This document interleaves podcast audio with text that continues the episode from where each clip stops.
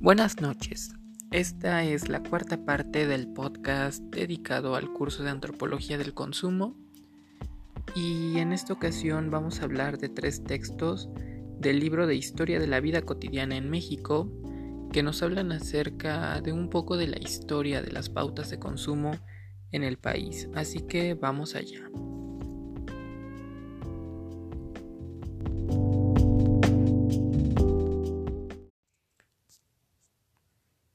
El primer texto del que vamos a hablar esta noche se titula La Ciudad de México en los albores del siglo XX. Eh, como sabemos, México inaugura el siglo XX durante el periodo conocido como el Porfiriato. En esta etapa, el progreso es el fin determinante que rige la política y la sociedad de la época. Así fue que México se propuso imitar en todo lo posible a las grandes potencias industriales del mundo y esto incluyó en emular los modelos urbanísticos de ciudades que eran las capitales más importantes de Europa, como Londres, Madrid y por supuesto París. Mientras esto sucedía, el número de la población iba creciendo rápidamente. La introducción del ferrocarril a México permitió comunicar eh, al interior de la ciudad los distintos puntos que tenían distintas actividades económicas delimitadas, así como conectar a la ciudad con las otras ciudades o centros industriales y comerciales importantes de la República, eh, recalcando su papel como el centro comercial de México.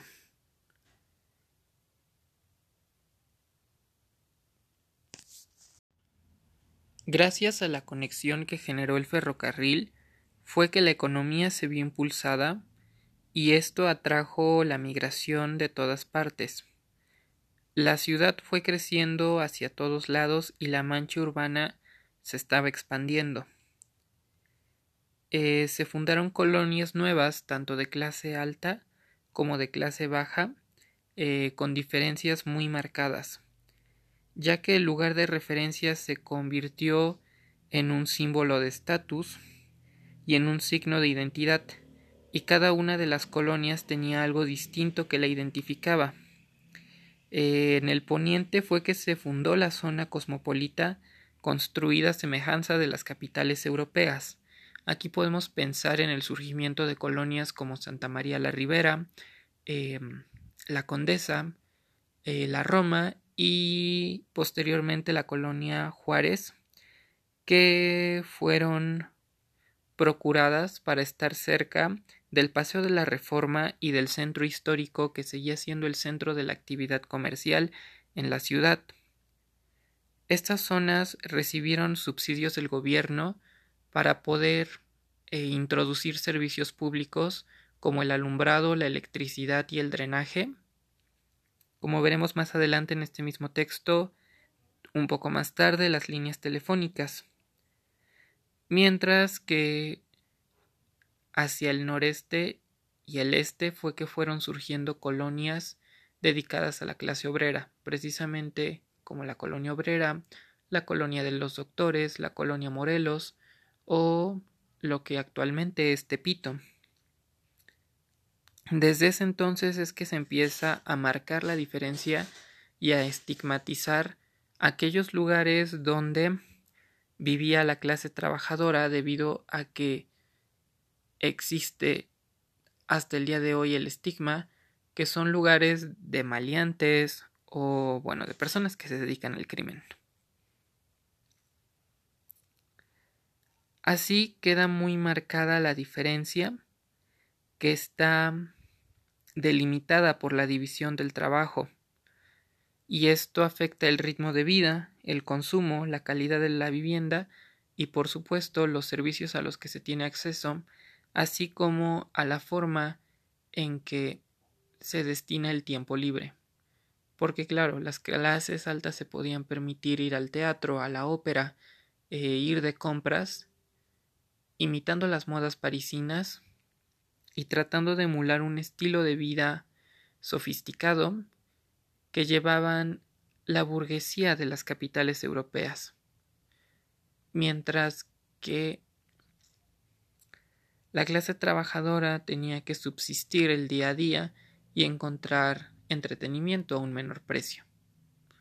Aquí se marca la diferencia entre alta y baja cultura, en donde la alta cultura solo está disponible para aquellos que puedan pagarla, despreciando aquellas manifestaciones y considerándolas como algo inferior.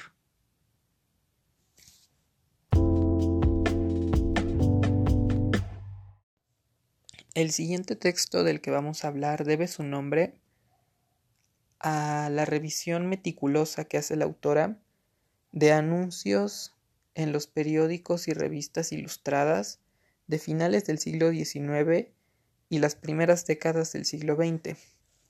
Esto con el fin de ver cuáles eran las pautas para hacer publicidad en esos años, así como observar cómo ésta refleja la interpretación o las dinámicas que eran vistas como apropiadas por la sociedad de esa época y por lo tanto eran reforzadas por la publicidad. Este texto se titula Casa, vestido y sustento.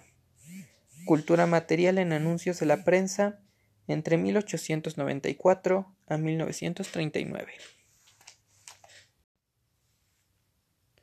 La autora nos introduce este texto con una reflexión que dice que una vez apaciguado el cuerpo y asegurada la supervivencia, los seres humanos tuvieron que gestarse deseos más elaborados.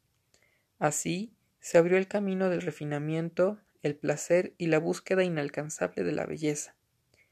Esto nos lleva a que fue en Francia donde se originó el fenómeno de la revolución consumista, a pesar de que en Inglaterra fue en donde la industria tuvo su desarrollo más temprano, fue en Francia donde surgió primero una clase media con suficiente poder adquisitivo para poder adquirir productos de lujo que estaban ligados a los valores de la modernidad y el progreso y que de inmediato comenzaron a asociarse con la clase social y con el prestigio familiar dentro de la esfera social, de la esfera pública.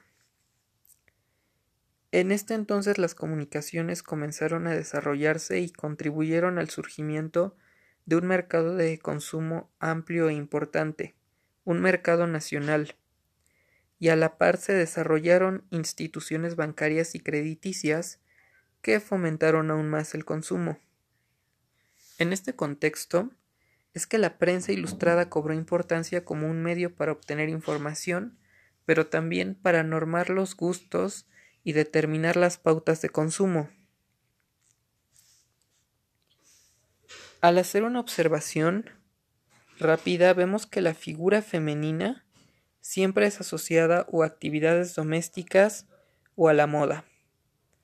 En sus ilustraciones siempre se usa la figura del figurín estilizado eh, dibujado con la regla de las nueve cabezas para representar mujeres que siempre son jóvenes y joviales y que sin embargo no saben lo que ella ni su familia necesita y necesitan de un producto para alcanzarlo. Mientras tanto, las representaciones de los hombres siempre van ligadas a actividades productivas, con vestimenta elegante que se asimila a la vestimenta de la clase burguesa en Europa. Por su parte, la vestimenta de los niños estaba completamente normada a lo que era apropiado para una clase urbana y para lo que se tenía que usar en cada ocasión. Citando textualmente, se les vestía como pequeños adultos.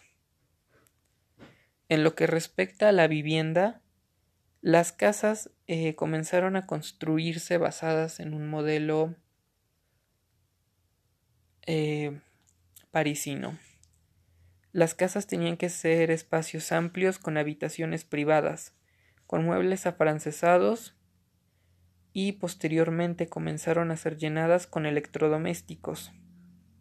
Gracias a que en este tiempo comenzó la instalación eléctrica y ya posteriormente con la llegada de los autos se integró otro símbolo de estatus social a los bienes que ostentaban las familias eh, terratenientes y empresarias de la época. Este análisis es importante ya que la iconografía publicitaria contiene en un nivel profundo toda la fuerza ideológica de la representación visual de los mitos y de los arquetipos del mundo occidental del siglo XX.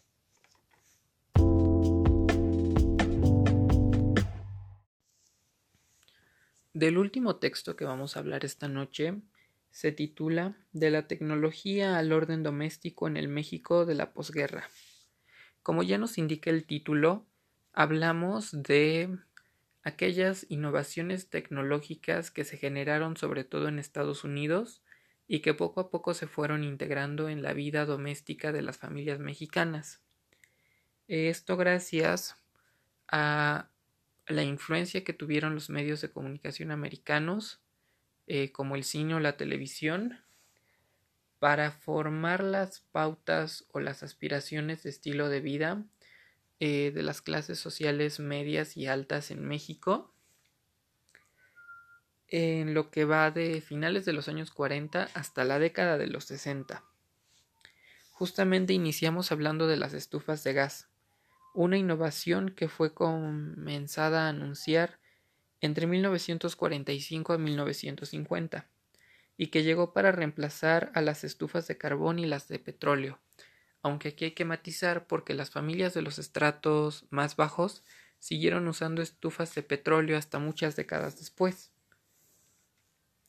Eh, las estufas se presentaron en muchísimas eh, gamas de precios y también de colores y formas para que éstas se pudieran adaptar al bolsillo de distintos sectores eh, socioeconómicos y también encajar con las preferencias de diseño de la cocina.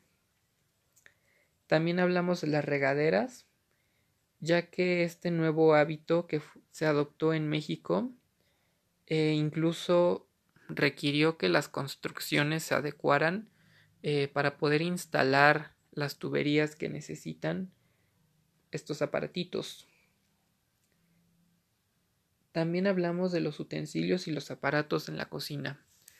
Cada vez se exigían eh, más herramientas y más electrodomésticos para realizar las funciones específicas y cada uno iba enfocado en especializarse en una tarea distinta desde juegos de cacerolas y sartenes con distintos tamaños para preparaciones determinadas, hasta la introducción de nuevos electrodomésticos como la licuadora, que vino a sustituir al molcajete y que incluso se anunciaba como una opción para preparar o que quedara aún mejor eh, la leche con chocolate en polvo. También hablamos del refrigerador, ejemplo que es ilustrado en la película clásica de una familia de tantas, en la que un vendedor carismático va de casa en casa eh, haciendo que las familias adopten electrodomésticos que no se habían visto hasta entonces, pero el discurso o la efectividad está en venderlos recalcando que están destinados eh, a familias de prestigio y que estos son indispensables en la casa de las buenas familias. Por eso el refrigerador fue algo que pasó de venderse como un bien de lujo, algo solo asequible a las clases altas y las clases, bueno, la clase media alta, a todo el mundo, y este se convirtió en una necesidad. Fue un caso parecido al que tuvieron las lavadoras y las aspiradoras, que no tuvieron un éxito inmediato, pero que con el tiempo se volvieron indispensables en las casas. Con esta ola de innovaciones, porque también en este tiempo surge el chocolate en polvo, el café soluble, el detergente en polvo o los cereales en caja, da pie a que, a que surjan las cadenas de supermercados como las conocemos ahora. De hecho, surgen marcas que hasta el día de hoy reconocemos como la comercial, o ahorrera. Ya al final, como un dato curioso, de hecho este texto es como una recopilación de datos curiosos pero interesantes acerca de las cosas que todos tenemos en nuestras casas pero que no nos preguntamos cómo surgieron. Es durante estos años que se volvió popular el consumo de pollo rostizado y en general del pollo, porque antes el pollo era visto como un alimento de lujo, solo eh, se comía en las ocasiones especiales. Sin embargo, las innovaciones tecnológicas en la cría y engorda de pollos causó que subiera la oferta y por lo tanto que los precios bajaran. Fue así que se empezaron a ver cada vez más rosticerías en las colonias y se convirtió en un hábito el consumir pollo rostizado como una alternativa a preparar la comida. Y es con este dato que cerramos este capítulo. Espero que lo hayan disfrutado y nos vemos en la próxima.